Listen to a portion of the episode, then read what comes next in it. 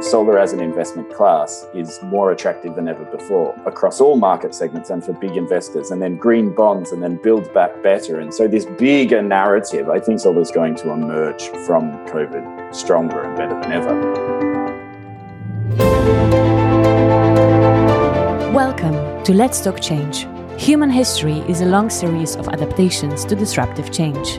The impact of innovation and scalability of today's technologies is powerful. They either deteriorate or improve living conditions on Earth. In this podcast series, we sit down with decision makers, innovators, experts, and visionaries to discuss how technologies, business innovations, policies, and improved communication can drive the change we need to amplify sustainable behavior in business and politics for the benefit of the people and the planet. My name is Doreen, and I have two of the most known experts in the solar industry on the podcast today.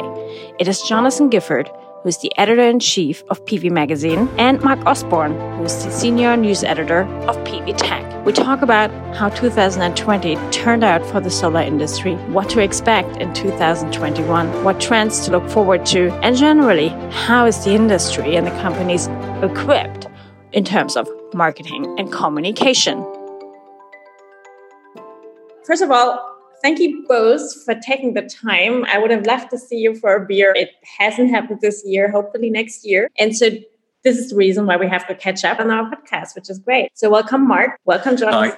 Happy to have you. My first question is although both of you look stunning, you've been veterans in the industry, or you are. You've seen the ups and downs, you've seen a lot. What place is the solar industry in right now? What has changed this year? Age before beauty. Mark, I'll, I'll let you have that one. No, I appreciate appreciate it.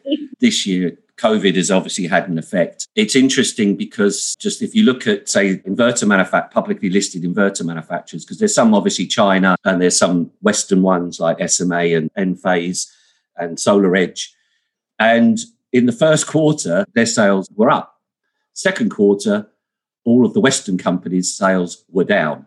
That's the impact that COVID then had in second quarter. But of course, the Chinese who were down in the first quarter because of the impact, bounced right back in the second quarter. And since then, everyone has carried on. So, third quarter results all prove that everything is back to normal. The market's open and they're all selling. Jonathan? Yeah, look, that's a really good summary from uh, Mark. He's absolutely spot on with the vast majority of that. So, you know, 2020, the latest figures, it depends where you're sourcing them from, but, you know, something like 125 gigawatts or something installed this year, which is pretty remarkable, to be honest. And just like Mark was saying, you know, we did going into this kind of January and more so February, March, we were looking at serious supply constraints on the back of the disruption to the Chinese manufacturers. But it was remarkable how quickly they were able to get production back up and running. And we really didn't see the supply constraints in any real sense that were anticipated. You know, certain producers, certain products, certain market segments, there were some bottlenecks. But exactly as Mark said, I think what's had more of an impact is certain material shortages. You know, these polysilicon explosions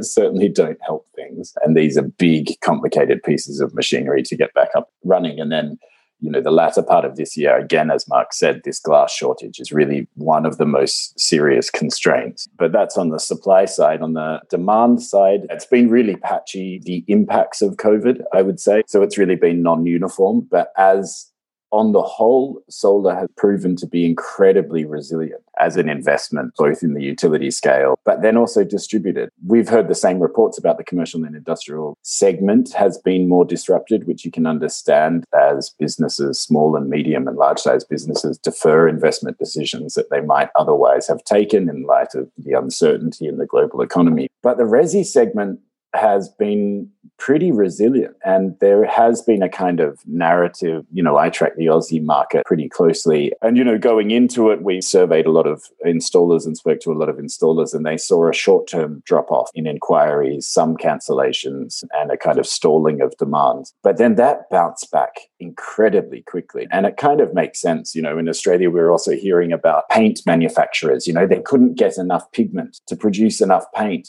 because everyone was stuck at home painting their bloody houses and getting around to those jobs that may have been on their list for ages and ages. And it seems like solar is one of those items. So, you know, the Australian residential market's looking at over, you know, 3.2 gigawatts this year, which is just remarkable. Well, that's kind of small scale rooftop, that sub 100 kilowatt peak system. So it's some small and commercial and industrial in there as well. But then, like looking at global markets more generally, China will be slightly down on what was expected. Europe is going to do better something like you know 27 gig or something like that. And going into covid more like 20 was being expected by a lot of analysts. But even within europe that's a little bit patchy as well. Some projects have been delayed and spain looks like it got hit much harder than anyone else. The usa looks like it's going to come in exactly what we're expecting before covid hit. But the biggest impact has really been in india from what we're seeing where something like 13 gigawatt was expected but it looks like only five or so will be installed this year. So india's probably been hit hardest in terms of global markets. How much has it actually hurt the companies that Intersolar or PVSec or something didn't happen and they didn't meet in person and they couldn't go through the halls and you know look at the latest technologies? I would say that the major events in particular have had an impact, a negative impact not happening. I think the industry overly dependent on major events as an issue. What that has led to, obviously, is the likes of us having to react and Jonathan's no different. We've had to react to engaging with our audiences on behalf of our advertisers and doing things like webinars that attracts the audience that they once used to attract at, at the events. That's no question that's been a massive difference to our business model this year. I would also say a lot of companies marketing as a dependence on events is because of poor marketing, is that they've not pursued really good marketing campaigns because they rely too heavily on the events that people would just turn up and hand a business card. And I think they've learned now that maybe there's a mix. Maybe, you know, the likes of Intersolar, which has been probably my favorite event to attend. So I've missed that. I've missed going to Munich and the venue. It's one of the best venues. it is one of the best venues. It's centered, it's localized. And even when I go back when the 13 halls were used in the big days, even now, it's still one of the best venues. SNEC is a nightmare to attend. I don't think that will ever change. It needs to be like a week, but we probably wouldn't survive a week. But it needs to be because you cannot do what you need to do there in a couple of days. But yeah, my take is companies are going to combine the two, as in, you know, they're going to be more selective on the events that they do travel to because of the hassles and also, you know, still do the webinar side of things because they've realized this is something they've missed out doing. And they're getting the feedback that this is a good thing. That's a big change, I think, for the media side. And I don't think I would argue that going to less events is a bad thing, given the number of events that we could have gone to. It's good to be able to back off a bit. So in a way, it's good actually that it's happened for companies to realize they need to really boost up their communication and marketing activities and not just rely on Intersolar or SNEC and some people come to their booth, but really tell the story and do it right. So what do you think they still need to learn, Jonathan? Where do you think there is still a lack in the industry from your point of view? Because you're obviously getting all the press releases and everything. Well, what do they need to learn? I don't think that digital events will, in the short or medium term, in any case, completely replace face to face events. I think, as Mark was saying, there will always be a need for these kind of tent pole events or some big ones. But I agree with him once again that hopefully we can see this proliferation of very small events. Hopefully there'll be some consolidation there, which I think is good for everyone's marketing budgets and everyone's time and sleep pattern, and also for the carbon footprint of our industry as yeah. well, which you know just is unsustainable having people flying all over the world. But I think that might be also a little bit part of the kind of natural progression or evolution of the solar industry from quite a small niche, very segmented, geographically diverse people chasing high feed in tariff schemes that are short lived and very opportunistic in that way to much more kind of long term sustainable long term engagement with a market. But going back to your question, what do companies need? I don't think it's uniform. I think it's very different. I think some companies are very good at telling their story and engaging with people like Mark and myself and PV Tech and PV Magazine and other platforms, engaging with us in a meaningful, ongoing way to build an audience and to develop that relationship with the community. And others are just not. So it's a real mixed bag. But I would say that one quite refreshing thing that I've really been seeing in the last one or two years is that a lot of the Chinese players who are so crucial to our industry are really developing much more sophistication in their ability to communicate in a way that resonates with you know, inverted commas, Western markets, I suppose. There's a lot of increase in the sophistication there. And I think that's a good thing, having this conversation with the industry, being more open and transparent and really sharing information. Do you feel like they're putting much more effort in this than the Western solar companies? You know, effort and money are two different things. but you know, I think LONGi is a really good example of that. They've been so influential in the industry in a technology sense and execution sense, but they're also really engaging in terms of communication in a really positive way. And I think they're telling a really good story. They have a good story to tell and they do it well. So I think that's a good example. Yeah, I think there have been companies like LONGi, as, as Jonathan says. I think if we take the top 10 sort of PV manufacturers, most of them are actually good communicators. A few are less so, but the majority are pretty good. I think a lot of the industry, though, is pretty poor. And I think it's not moved on. If we go back, Jonathan, like 10 years, you know, there's a lot of companies that are still in business, but we don't hear from them from one year to the next. They're not announcing anything. You have to go, not that I'm bothered, but we have to go and find something, especially if they're still like publicly listed. You, know, you have to go and dig in and see if there's a story somewhere. You do very well.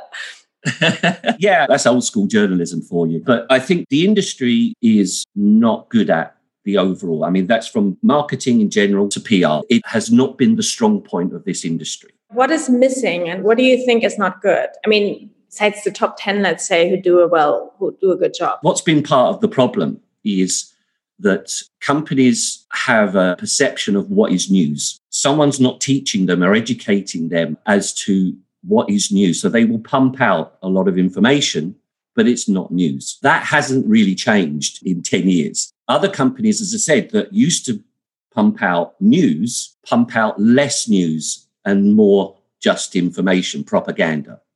So there's been a shift from different companies but actually the overall quality is still like compared to say the semiconductor industry 10 years behind you know as far as the quality of the content that they're coming out with. The industry's still got a lot to learn. Can I ask you something? Because last week I talked to Brent Goff, who's the main news anchor of Deutsche Welle, and he basically said because German companies, for example, still send a lot of press releases, but overall worldwide he sees a decline. And actually he says they don't even look at it anymore. They just on social on twitter and elsewhere. And this is where they get the news. And if it's interesting enough they dig or they request more information is that how it works with you guys too or you still look at press releases and others still important for you? No, I would say they are. I think a public service broadcaster is slightly different position to trade media organizations like ourselves. So I think press releases are important. And I've always said they're also kind of important as historical documents. You know, they chart the evolution of a company and they're important to that extent. But in terms of just going back to what we were talking about and what might perhaps be lacking.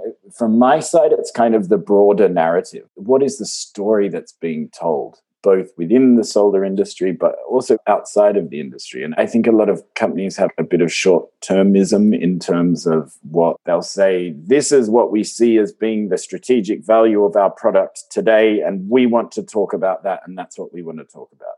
I don't think that's that effective. I think it's more effective creating a broader narrative that's going to run over numerous quarters and that's going to inform this perception, not only of solar for their customers, but solar for the whole economy. And now that we are stepping up into the main stage, I think those narratives are important.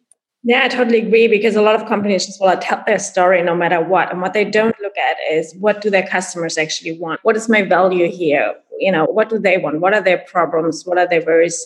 How can I address that? Most companies don't. They're just saying, okay, I just want to market my product and don't realize that nobody wants to hear that actually. Yeah. Yes. And how does that relate to the discussion that's being had within the industry at the moment? You know, if they're out shouting about something that no one cares about, why the hell are you shouting? Exactly. Good point. So, a little bit back to the whole Europe China topic we've touched on a little bit. We see kind of a resurrection, or there's been talk about a resurrection of solar, let's say in Germany with Meyer Burger starting production. There is Oxford PV, kind of a few players around. Do you see that as well? Do you see that Europe is coming back up, or is it just a temporary phase that we're seeing? Some people have called it like a renaissance. I think that's okay. I don't think that's overplaying it. I think, regardless of yet the impact that we've yet to see about the Green New Deal in Europe, I think it's basically been the cost of solar continues to go down. It never goes back up. This is uh, electronics industry. Therefore, it will scale and it does continue to fall. So we've passed it. Yeah, we're at that grid parity point. We're below it in some countries. And Europe, at the end of the day, utilities have to pick solar. It's at the lowest cost. And so there's no issue. And again, the COVID issue could accelerate all of this coming through. So the renaissance is there. I think it's real. I think it's basically driven by costs. The costs are just so further down, aggressively come down, and they're going to continue aggressively to come down. There's the natural thing about Europe. And as a mature Western economy, you know, we haven't even talked about electric vehicles yet, but that was always going to be a huge driver. Instead of phases of, say, energy conservation, as in, you know, cost cutting measures, you know, insulating your homes, you know, reducing your heating bills, all of that is great stuff. But we're just going to enter another phase where demand for electricity because of EV will go through the roof. And we're the difference this time is you don't build coal fired power stations. You won't build nuclear power stations. In Europe, I think this is part of what solar does. It constantly drives the cost down of electricity. And that's why you're seeing the renaissance. We're going to see that. And China, you know, have had two years of really underperforming. You know, this is policy. This was literally project developers' knees were cut off basically two years ago. But now they've got the new five year plan, which is very much, you might as well add in as as far as renewables are concerned, that is a Green New Deal. And now you're going to see that skyrocket. It's got to be a 100 gigawatt market. You know. Jonathan, how do you see this value chain building up in Europe? Is that going to last? Is it important? How do you see that? It's a tricky question a little bit because it's hard. making solar cells and modules is really hard. Well, no, not making them is hard. Making them and making any money making them efficiently. yeah, feasible. Yeah. Yeah, like if you look at the disruption within the ranks of solar manufacturing over the last 10 years, it's just, you know, there's corpses everywhere from major manufacturers. You know, the top 10 ranking is pretty dynamic over the last 10 years. It's just the big guys tend to get big and then fall over. But it's just a really hard business. And I think it's really ambitious of Meyer Burger. And I think it's a good thing. You know, energy is a strategic good. And for Europe to be able to supply some of this huge demand that is coming for solar products. It's here already, but it's only going to grow, as Mark says. I think to be able to produce that on the continent within the EU is a good thing. And we can't forget that there's really good technology and research taking place in Europe. And for those in solar and for those research institutes to be able to industrialize the technology with these established, in particular, German production equipment suppliers, although there are there is a really vibrant community, or there was, of production equipment suppliers in Europe. And for them to be able to work kind of hand in glove with the research institutes and then a manufacturer or a number, because there's also REC is looking to develop, you know, a two gigawatt factory in France. So, yeah, for cell production to come back to Europe, I think is generally a good thing for the development of the EU or solar in the EU, for the development of solar technology, because these innovations will go into factories much more quickly and transparently, I would say, because a lot of what goes on within Chinese technological developments within solar is somewhat opaque, you can say. But it's going to be tough. As Mark said, the prices are only going to go one way. And if you're making a niche product that's too expensive, you're not going to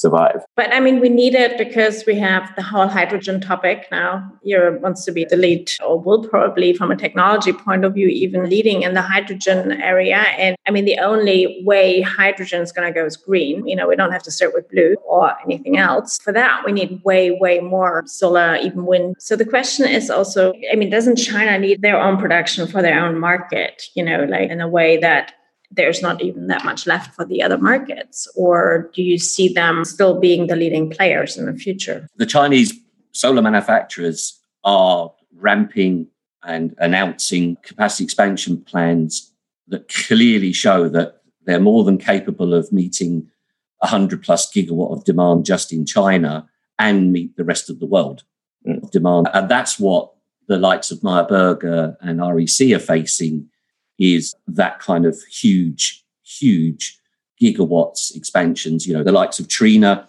are going to be at 30 gigawatts next year. So when people say, oh, we're going to build a one gigawatt plant, it doesn't matter. It's not to the scale that is really needed. Obviously, what's lacking in Europe from the manufacturing side is simply the policies as part of a Green New Deal. You know, we've had the Green New Deal, but there's nothing in it that says how that will happen. You know, how are you going to support local manufacturing? And the thing is, as well, it's not about just the jobs.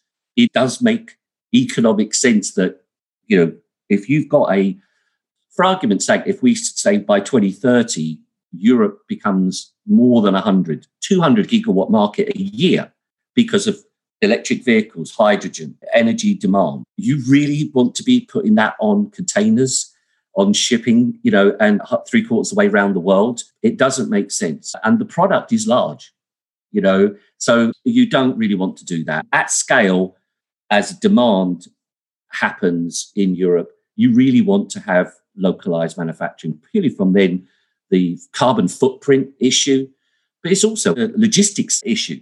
You want that supply right where it's needed. And geopolitically as well. You don't want to be, if you're importing 200 gigawatts of modules, you know, by 2030 or 100 or whatever, you know, some enormous number, you don't want to be reliant on one trading partner this is energy still. Besides that, isn't it important to also keep some technology here? And what do you think? Do you think there should be policies that support the production of solar in Europe in order to get it back up to a level, you know, where it used to be, or at least so that we can, you know, levelize with China? Okay, it's been pretty proven that if governments or say the EU as an entity pushes a particular agenda on R&D, it will fall over. Do you leave that to the market? No, I think it is a collaboration between the two. That's proven to work. But as Jonathan said, the dilemma at the moment for Europe is the R&D facilities are excellent. They are, you know, ranked right up there with the likes of University of New South Wales. The US has pretty much fallen away. NREL's policy actually dictated to them was to move away from solar, go and look at grid support. So NREL's position in solar from an R&D perspective is very much at the downstream market, not in the upstream anymore. So Europe is a major hub for R&D. What it needs is the manufacturing that then works with them that co-fund the R&D that they need to do for the next generation of solar cells. And again, you have to say, well, is that going to be part of you know an update to the Green New Deal that Europe has signed up to or is expected to, because there's nothing in there for solar. Yeah, there's nothing in there at the moment that says where that manufacturing is sustainable, where the R&D can be sustained because of the manufacturing. So when we see Meyer Burger come in, all good. That shows a commitment that I think they believe, certainly even in an early period, they don't need that kind of policy support, whether that's a carbon footprint tax or not. Do people or customers look at where the module is coming from, what's the quality of the module, what is the technology behind it? Yeah, does it really matter or is it a pure price decision? 10 years ago, there was definitely a group, whether it was utility scale people, but residential in particular, though there was a group of people very, very conscious about the carbon footprint. What is this technology? Where does it come from? And you can put those down as early adopters anywhere in the world, you know, America included. I think that kind of thing disappeared to a certain degree. And I think it is coming back because of the scale. Yeah, because of the size of the industry. You are seeing project developers look at the carbon footprint issue because if you look at where they're getting the money from, it's investment companies, it's teachers' pension funds they are dictating a lot more than they have done in the past, where they want to identify those with the lowest carbon footprint or they want to use a particular technology, they want to use particular companies because they've done the due diligence on them. And I think First Solar's done incredibly well under that envelope, especially in America. But again, you come to Europe, I think this whole thing of the carbon footprint is a way of balancing uh, supply and demand as we get into like the scenario over the next 10 years of 100 plus gigawatts a year being installed in Europe, you have to have those kind of policies in place or restrictions on footprint. People have to be more aware of that. I think the awareness isn't there, but France is, I think, the only country that has that policy, yeah. right? It got watered down from what it was originally going to be. But yes, they still have, I think that's the hope. If you look at the EU, they've been very scared at putting in anything like this because of retaliation by China. But that kind of basic carbon footprint element I think can work. It makes sense. It's like no one's trying to put barriers up. What it does is it's educating everybody that it's crazy to ship, you know, hundreds of gigawatts halfway around the world on container ships. And yes, you will probably need some of that. That's fine. Or those kind of major companies, the likes of Jinko, you know, who's the largest producer at the moment, and Trina's definitely trying to beat them. These two companies could easily end up although the supply chain will have to improve for this, but could easily end up building gigawatt plants in Europe, you know, because they understand that carbon footprint element. And one way of meeting the part of that carbon footprint would be localized manufacturing, as we said earlier. It just makes sense anyway. You know, it's not trying to put a barrier or pretend that carbon footprint policy is some form of barrier. We actually would need that. It would be silly not to have it. Jonathan, is there something like a premium versus mass market you know like we see in fashion or any other industry in the car industry we have that you know that we have sustainable and fair products that are kind of the mercedes. And then we have like the mass products that nobody expects much from and last much long and you know kind of throw away although policies should take place in that category. But do you think we'll see something like that in the solar industry? Yeah, we already have it to some extent, like on a performance basis with modules. So there are the LGs and the SunPower high efficiency modules, and they do and they can charge a premium. And then tiers underneath that, you know, there's a whole wide range. But in terms of that being informed by sustainability, I don't think that really we see that at the moment but I think that it's inevitable that it will happen, you know, and there's programs in the US now. So there's the EPAT system introduced by the Green Electronics Council. And so that's kind of going to be a way, a certification system whereby buyers will be able to demand a certain level of certification in terms of sustainability and workplace practices and these kind of things. And as Mark said, these institutional investors are going to demand it. So the question is which kind of pathway we'll go down? Will it be one whereby the investors are demanding a certain level of certification and therefore that will inform green practices within the manufacturing of solar components? Or will it come the other way in terms of a carbon tax and therefore it will just price kind of dirty module or module that are less efficiently kind of will price them out of the market? So I think it'll be a bit of both. It'll be horses for courses in, in different markets. What kind of policies do you think we need in the next few years in order to, you know, get solar to where it should be, to grow much more and to really make sure that we have enough solar energy for the hydrogen, for the electric mobility? What do we need? Or is it just a market driven thing? Yeah, get out of the way. Let us do our job. in Europe, carbon pricing has been really effective in recent years. And as it goes up, we just see coal becomes increasingly uncompetitive. I mean, in Germany, for example, there are calls, right? You may be a bit nearer to Jonathan from various parties to really put it back into the EEG, the, the feed-in tariff, and to really make sure we ensure a build-up of renewables, whether it's solar or wind, doesn't really matter right now. Or should this be implemented by other countries as well? Like, should there be something like a global EEG or like a European EEG, something like that? Nobody sees the effects right now of the Green Deal. I think we need to create the conditions by which solar can get on and do its job. And those conditions are retiring existing polluting assets, getting out of coal, accelerating their end of life. And then also building the grid infrastructure that's required to allow solar to go in. And so, like, when we look at Australia, we've seen that solar is incredibly competitive. These old coal clunkers are retiring, they're falling over and not being able to do their job, but we can't install the solar because the grid's too bloody weak. You need the infrastructure. And I think the grid plays an important role. So the grid has to be strong enough. We have to work out how we can balance the grid as these thermal generators retire. And that means energy storage and batteries. And the developers need to be able to access the grid. So renewable in Australia, renewable energy zones are being pursued by a number of states. And it looks like a really effective way to bolster the grid in the right areas. Let us deploy the solar and get the power where it needs to go. Yeah, I totally agree. And to be honest, the technology is all there. What Jonathan's been talking about, it's all there. The grid technology is there for this, the energy storage, even hydrogen will be there for this. There's nothing technologically that prevents any of this.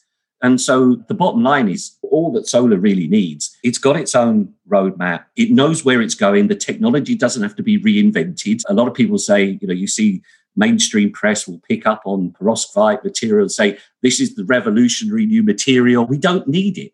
Thank you very much. It's great, but it's not revolutionary and will get adopted somewhere down the line when it's ready. So nothing has to be reinvented. It's all there. And I think maybe that's the scary part for industry like coal industry or governments that are very dependent on fossil fuels is they're just scared of what these renewable technologies can actually do and have done so so rapidly. And none of that is slowing down. So I think we don't need much. The grid, yes, absolutely. The grid has to be worked on to a degree. We're seeing that. But if you look at, about really globally, then yeah, the grid's probably the weakest link. Most grids are 100 years old, you know, with large populations. So that has to change. But hey, that's great part of a Green New Plan because it's labor intensive, it's engineering, it's construction. So there's lots of different materials being used for that. But I don't think the industry has really bothered or worried about, oh, we need anything. This industry's been very independent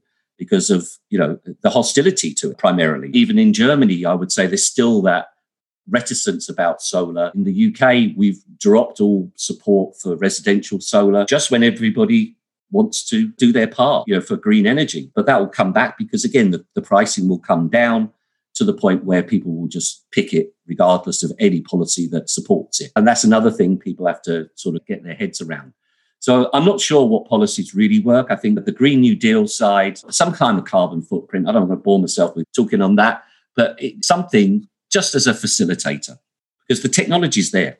It doesn't need to be huge R&D investments. That can be done by the industry. It's doing it anyway. So it's just a matter of scaling that up just like their manufacturing. One more question. We talked a lot about modules, right? But I mean, there's more to there, the trackers, inverters, etc. Now, I think the industry has moved on massively because they didn't really matter. Nobody really cared about it 10, 15 years ago. Now they do play a role and it matters which one are you using. How do you see the components market in the solar industry? How important is it? For the working of a, let's say, even large scale plan. And there have been also some, I would say, wars going on, especially in the tracker industry with some big players. How do we see that developing? Where do you see 2021 in that? I think the really briefly on it, both the tracker guys and the inverter guys are really being impacted by the larger wafers and therefore the larger module sizes. So their whole business models from a point of the technology totally changing, have to change if they want to stay in business with trackers. The inverter companies, if they want to supply utility, which of course they do because that's the big money, it's the lowest level of profit. It's the high revenues, the turnover, it's the capacity side of it that they need. Again, they have to come up with new inverters that match the needs of the larger modules. And that's what's happening. So you're seeing sort of fighting going on, but actually it's a mash, a mad dash to get up to date with what 2021 and beyond is for utility. It's going to be large area modules. You're going to need different trackers, and all of these are coming through. And the inverters are lagging a little bit. Uh, mm. behind on that. So, for instance, the 182 millimeter wafer size and the modules, therefore, with that, they can still use existing string inverters, central inverters. The 210 millimeter wafer guys with the larger modules, they're a little bit behind for having the right type of inverters for them to come through. They'll come through sometime next year. Mm. So I think there's a mad dash with inverter companies and, and tracker companies to be relevant and you know provide what they've been providing before for the future. Do you think they all survive, Jonathan? Will they all survive?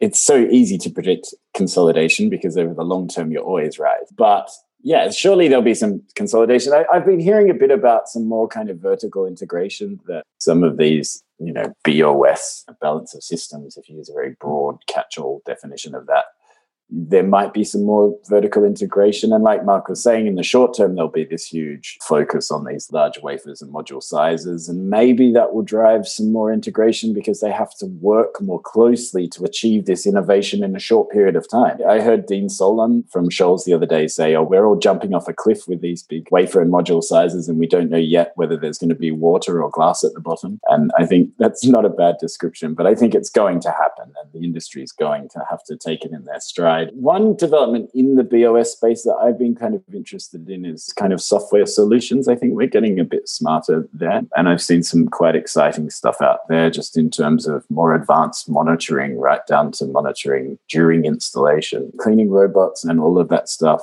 Just getting more data from what's going on in the PV system and being able to control it better as well. So I think there's some innovation happening there. And perhaps we'll see a move towards pre assembly more, but that's more down the track. Maybe we're still doing sector or for the large utility scale. No, for utility scale, I think.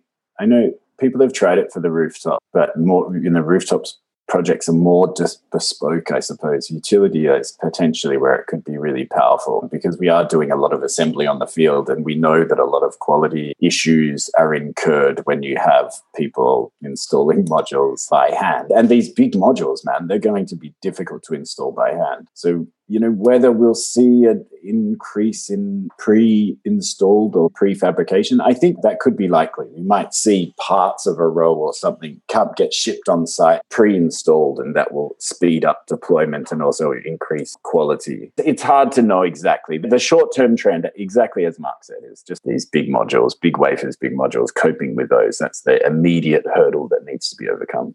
Thank you so much both of you I think it was a fantastic talk. It was a good review and a good outlook for 2021. And the one thing I think I agree with is that the industry is strong and I think can only get better. Yeah. And me and Jonathan didn't fight over anything. That's remarkable. we agreed way too much. Yeah. I think we were being too nice to you. okay.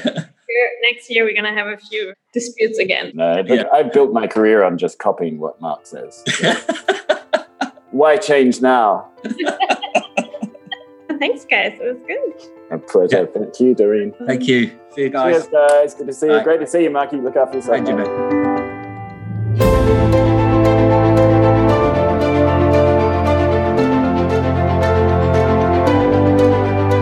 Thanks again for tuning in. We hope you'll join us next time on Let's Talk Change.